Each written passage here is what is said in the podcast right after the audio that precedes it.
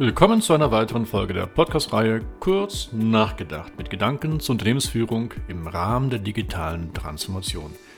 Mein Name ist wie immer Markus Disselkamp und heute reden wir mal wieder über die Plattformökonomie und zwar über die vier Generationen und ihre jeweiligen Vorteile.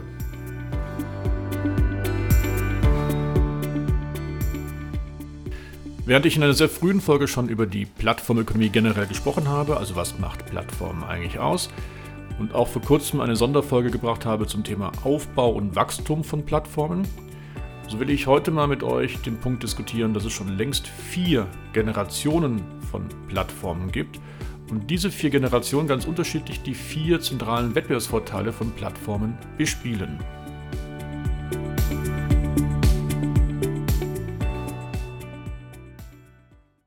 Starten wir direkt mit der ersten Generation von Plattformen, wobei ich natürlich jetzt vor allen Dingen von digitalen Plattformen spreche. Und bei dieser ersten Generation, da reden wir von sogenannten transaktionszentrierten Plattformen.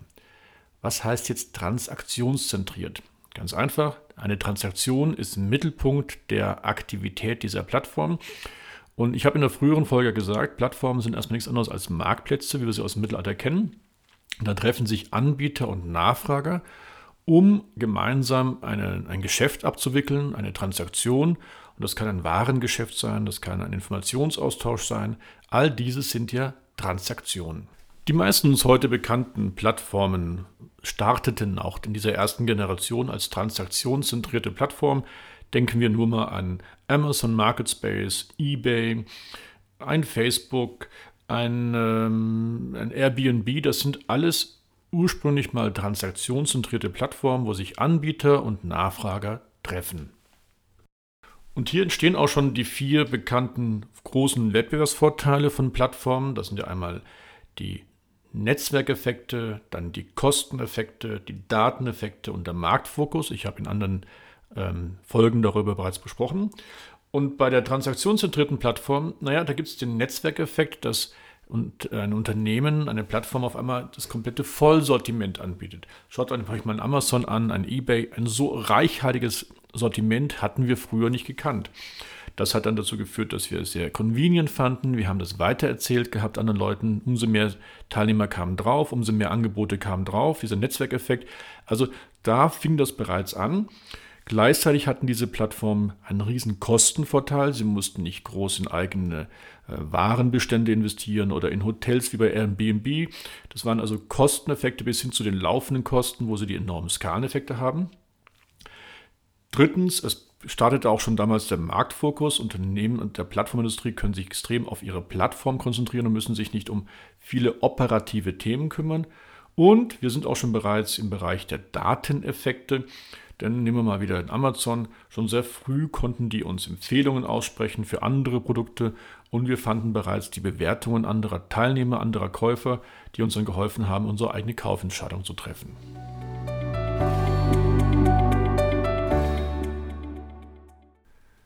Bei diesen ersten Generationen von Plattformen, diesen transaktionszentrierten, da gelten jetzt schon langsam neue Spielregeln, in Hinsicht eben auf diese vier Wettbewerbsvorteile. Aber mit der zweiten Generation, da kam wirklich ein Bruch in die Denke von Plattformen gegenüber den klassischen Pipe-Unternehmen hinein. Und diese zweite Generation, die nennen wir die Multisided-Plattform. Ich wiederhole mal, die Multisided-Plattform. Ich habe das auch schon mal in einem anderen Folge mal erwähnt. Multisided bedeutet, auf allen Seiten reden wir auf einmal von Kunden. Denn jeder Anbieter kann auch ein Nachfrager sein, ein Nachfrager wäre auch ein Anbieter. Und ich habe da, gibt ja immer ganz gerne das Beispiel von YouTube. Wir sind gleichzeitig Anbieter von Videos, wir schauen uns aber auch Videos an. Also wir haben dort verschiedene Seiten, wo, die wir auch hin und her wechseln können. Und jede Seite für sich selbst ist eine Kundenseite, die man mit einem individuellen Ertragsmodell ähm, bespielen kann. Also bei der YouTube weder der ähm, Zuschauer zahlt Geld, noch der Content-Anbieter zahlt Geld, aber die Werbetreibenden sind dann sehr bereit, im Rahmen dieser Netzwerkeffekte viel Geld für ihre Werbung bei YouTube zu bezahlen. Und dieses Multisite ist also einmal erstmal ein Bruch mit dem Verständnis, das eine ist mein Lieferant und das andere ist mein Kunde. Da verweise ich auch nochmal darauf, wie schwer das ist für etablierte Unternehmen, ein solches Plattformmodell zu etablieren. Dann sagt mal euren Vertriebler, der ein Kunde ist nicht mehr der einzige Kunde, den ich habe, sondern auch unser Lieferant ist Kunde. Aber der zweite Aspekt bei dem Multisided-Effekt ist, dass wir wirklich verstehen jetzt, wie wichtig die kritische Masse für ein Unternehmen in der Plattformökonomie ist. Denn nur wer auf allen Seiten genügend Kunden generiert, schafft diesen Netzwerkeffekt, der dann diesen Pull-Effekt generiert, dass auf einmal ganz viele Menschen dabei sein wollen. Und Multisite heißt jetzt wiederum zurück zu unseren vier Vorteilen. Der Netzwerkeffekt bekommt nochmal eine ganz andere Dimension. Wir schaffen damit auch wieder neue Kosteneffekte, also nochmal intensivere Skalenvorteile. Naja, und jetzt haben wir jede Seite als individuellen Kunden. Das heißt, den Kunden können wir noch viel besser wieder kennenlernen, denn er ist ja nicht nur ein Anbieter, sondern auch ein Nachfrager. Das heißt, wir kriegen noch mehr Transparenz mit den Kunden. Wir haben also nochmal eine andere Dimension von Dateneffekt. Und der Marktfokus, der bleibt dabei. Ich muss mich extrem auf meine Rolle als Plattform, als Infrastruktur konzentrieren und darf nicht zu viel in operative Themen der jeweiligen Partner hineingehen. In manchen Texten sagen wir auch immer ganz gerne, ab spätestens dem Multisite-Effekt, also dieser zweiten Generation, da kommt es wirklich mit dem Bruch, mit den Denkmodellen klassischer Bestandsfirmen und wir reden von einer neuen Plattform, DNA.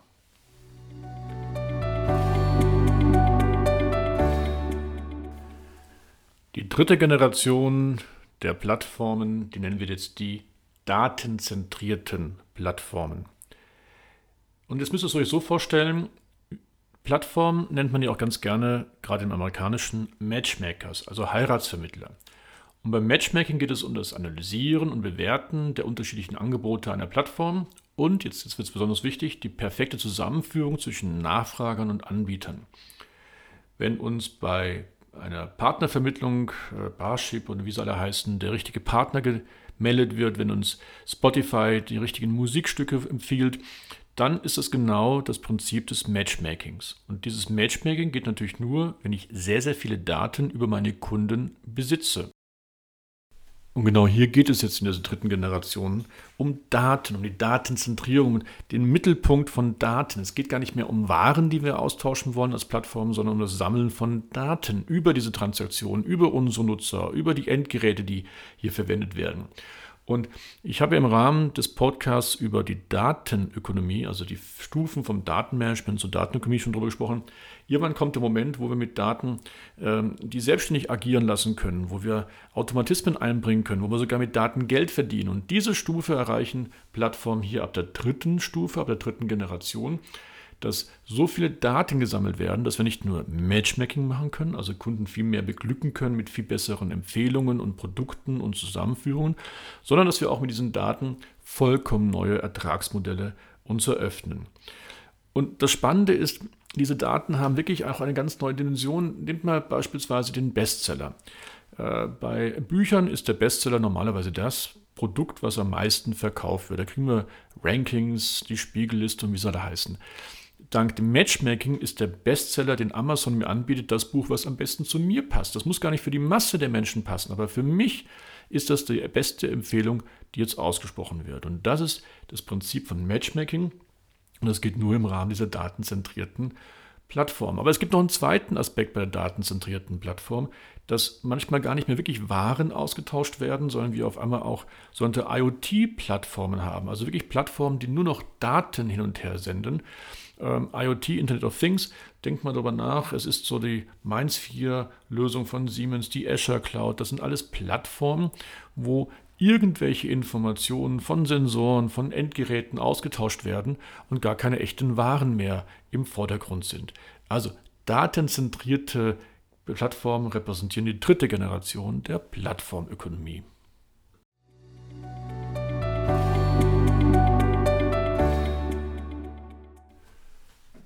Naja, und jetzt kommen wir mal zu der vierten Generation. Und die vierte, das ist jetzt wirklich die Königsklasse zurzeit.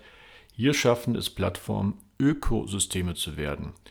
Also nehmen wir mal als Beispiel ähm, Google Android. Da ist ein Betriebssystem, über das ganz viele Programmierer Apps entwickeln können, die dann abgerechnet werden über Google. Ganz viele Nutzer können hier ihre diese Apps anwenden und ganz viele andere Personen können auf diese Apps wieder Content draufsetzen etc. Also es sind also N Personengruppen, Kundengruppen, die nun auf dieser Plattform namens Android ihren Spaß haben, ihre Mehrwerte generieren. das Besondere ist natürlich, mittendrin sitzt Google mit seiner Android-Plattform und kontrolliert dieses Ökosystem all dieser verschiedenen Personengruppen. Und wir haben dort sogar einen besonderen Effekt, nämlich den sogenannten Login-Effekt. Du bist richtig gefangen, du kommst da auch gar nicht mehr raus. Und das ist jetzt die, wirklich die höchste Stufe, wenn eine Plattform es auch schafft, ein Ökosystem zu werden. Wo haben wir solche Beispiele? Apple mit seinem Apple Store. Wir haben das Beispiel Amazon mit den ganzen vielen Lieferanten, die es gibt.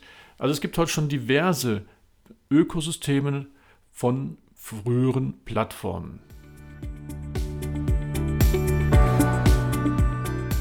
Und um diese Plattform als Ökosystem sind richtige Kämpfe ausgebrochen, nämlich wer hat den besten Zugang zu Kunden, wer ist der, der den, der den Kunden wirklich besitzt. Und da schaut man ein Beispiel, Alexa von Amazon dient dazu, ein Ökosystem zu werden. Ähm, Apple mit seinem Apple Pay, das sind alles Ansätze, um Ökosysteme zu haben als Plattform und dann den Kunden wirklich fest einzufangen. Und wir müssen selbst entscheiden, ob wir das dann immer so wollen oder nicht und ob wir all diese Datentransparenz geben wollen. Und das ist natürlich weiterhin eine der großen Fragen der digitalen Transformation, nämlich wie reif, wie selbstständig hantieren wir eigentlich in solchen Plattformen, in solchen Ökosystemen und in diesen Datensammelstellen. Jo, da haben wir wieder viel zum Nachdenken. In dem Sinne, lieben Gruß, euer Markus.